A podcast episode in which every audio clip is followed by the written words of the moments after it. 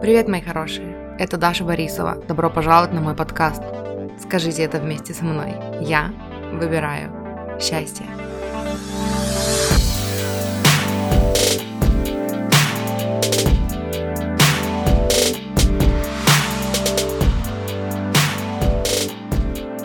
Один зритель на Твиче поздоровался со мной недавно так. Привет, мне 11, и я долба... Да. Самоуничижительный юмор дошел в наше время до того, что когда я говорю людям, подойди к зеркалу и скажи себе 30 раз, что ты любишь себя, они говорят, можно я лучше в углу постою. На моей первой работе у меня была коллега, которая всегда называла себя бестолочью, чтобы какую бы ошибку она не совершила.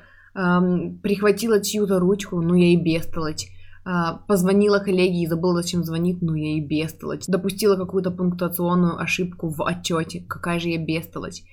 Через несколько месяцев она пришла на работу вся в слезах и сказала, что она рассталась со своим бойфрендом, потому что он ни во что ее не ставил и считал глупой.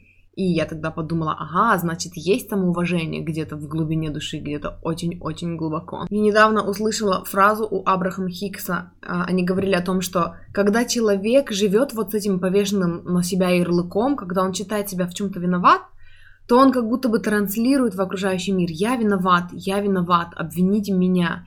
И он начинает притягивать к себе а, всевозможных людей, которые ищут кого бы обвинить в чем-то. То есть его начинают обвинять в таких вещах, к которым он совершенно не имеет никакого отношения. Не потому, что эти люди что-то имеют против конкретно этого человека, но потому, что он своей энергетикой, своей, своим настроением, своими эмоциями дает понять окружающим, что он как мальчик для битья, что его можно во всем обвинять. Так же, как и моя коллега неосознанно давала всем окружающим понять, что ее можно обвинить в том, что она бестолочь, и свалить всю вину на нее. И некоторые думают, самоирония это же хорошо, и некоторые даже считают, что используя вот такую самоиронию, люди как будто бы снимают с себя лишнюю ответственность. Типа, я бестолочь, не трогайте меня, и оставьте меня в покое.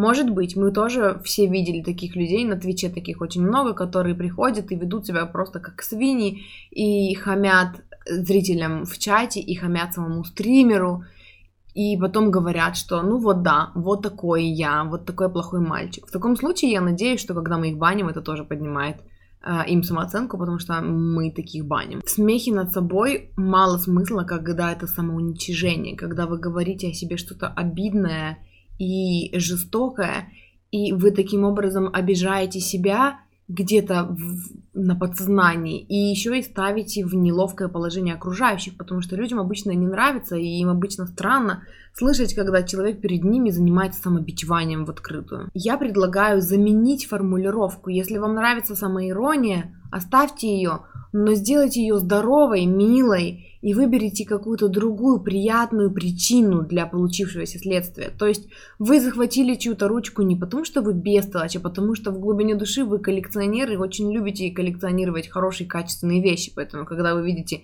качественную ручку, можете случайно решить, что она ваша.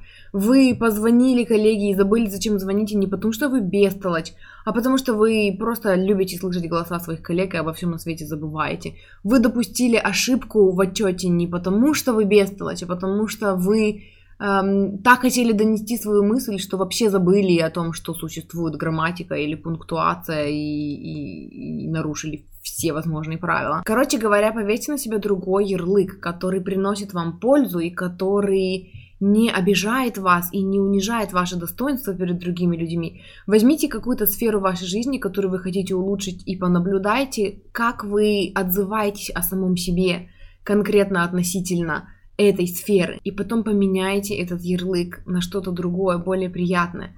Пусть вместо «Привет, мне 11, и я идиот» будет «Привет, мне 11, и я люблю относиться с легкостью и юмором к себе и к жизни». Вот такая установка располагает к себе – а долбоящеры идут в банк.